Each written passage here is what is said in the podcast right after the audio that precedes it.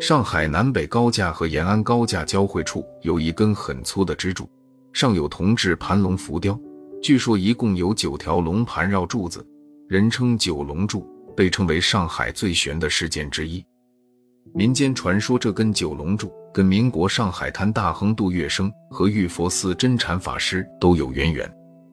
上个世纪九十年代的时候，为了能够更加快速的发展上海的经济。魔都展开了如火如荼的修路行动。俗话说，要想富，先修路。上海计划要修建一座贯通上海南北与东西方向的高架桥，设计的高架桥组成了深字形。组成深字形的高架桥就是现在的南北高架和延安路高架。在延安路高架即将竣工之期。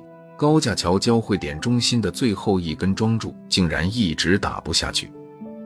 经过多方面查看，当时的专家多方研究，竟然也毫无发现。一时间，各种传说不胫而走。有人发现打桩的位置在杜月笙公馆旧址的附近，所以就有迷信的人认为这或许是曾经的黑帮老大杜月笙不希望有人打扰他的家。这也为这根九龙柱添加了第一层魔幻的色彩，这个传说便在民间流传开来了。不过，后面经过地质学家的科学分析，杜月笙公馆旧址与上海龙柱实际上没什么神秘的关系。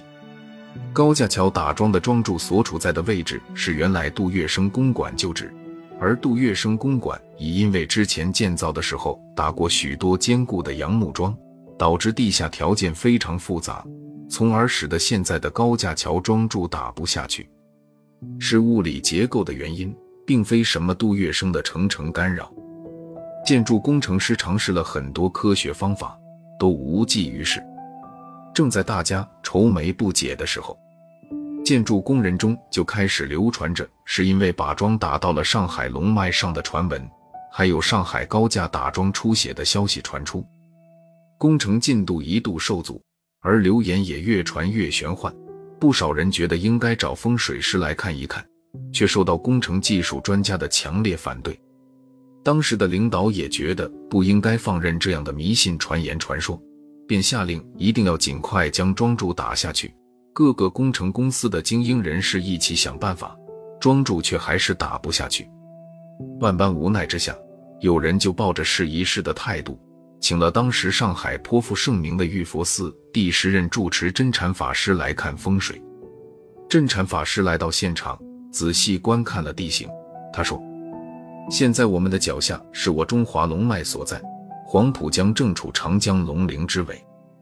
你们在这里打桩，无异于太岁头上动土。如果贸然的使用蛮力打桩下去，必然会触怒成城的。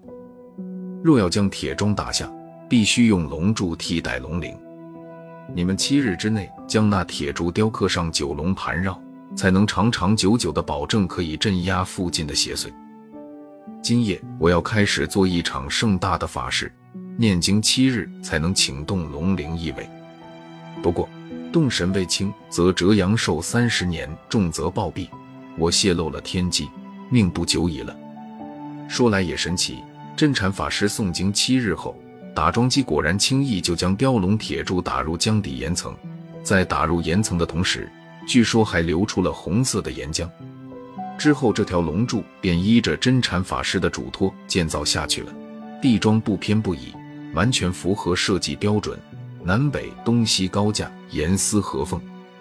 玉佛寺真禅法师于第七日夜圆寂。民间有很多人也说，真禅法师也算是造福人间。所以作画成仙了。不过后面经过有关人员查证，发现事情的真相好像并不是如此。他们有幸得到上海市市城城工程建设处的负责人介绍，神秘上海高架九龙柱事件从一九九五年立柱建成后，就逐渐在坊间发酵，甚至之后演化出了多个版本。不过事实上，在设计建造南北高架。和延安高架的过程当中，从未出现这样的现象。他说：“作为工程建设方，有必要对此事做澄清。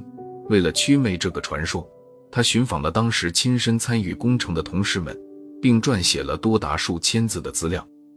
因为独特的地理位置，使得这个桩子太过粗大，一方面不甚美观，另一方面也可能给驾驶员带来视错觉，影响行车安全。因此，在设计立柱的同时，对立柱的装饰也提上了议事日程。所以，上海高架桥的龙柱也就成了上海高架道路中唯一被装饰的立柱。关于上海高架桥九龙柱的传说，是不是很魔幻呢？